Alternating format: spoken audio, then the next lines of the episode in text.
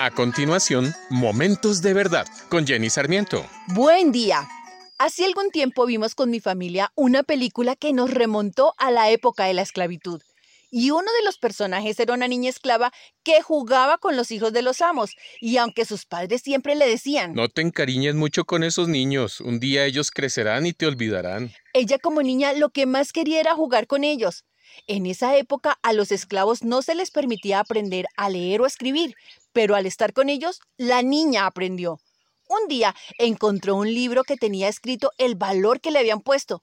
Era un precio muy alto, impagable para ella que no recibía nada por su trabajo. Sin embargo, su deseo, como el de todos los esclavos, era obtener su libertad. Ese deseo se hizo más intenso cuando su amo dejó de verla como una niña y un día en medio de una borrachera la tomó como mujer.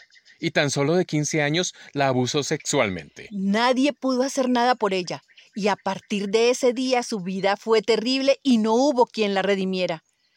Todos nosotros estábamos como esa esclava, destinados a una vida miserable y a una muerte eterna, como lo dice Romanos 3. Por cuanto todos han pecado, están privados de la gloria de Dios, pero por su gracia son justificados gratuitamente mediante la redención que Cristo Jesús efectuó.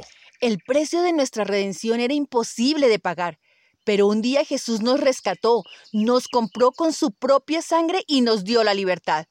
Hoy todavía existe la esclavitud física, emocional y espiritual que los lleva a hacer cosas en contra de sus propios principios. Tan solo a través de Jesús es posible romper, anular el poder que los ata y volver a la libertad que Él nos dio. Te invito a orar. Padre Dios, hoy reconozco que estoy atada a pensar y obrar de manera equivocada. Me he dejado contaminar por el egoísmo, la lujuria, la mentira, y te suplico que con el poder del Espíritu Santo sean anuladas estas cadenas de esclavitud y que la sangre de tu Hijo Jesús me limpie y me libere. Oro en el nombre de Jesús.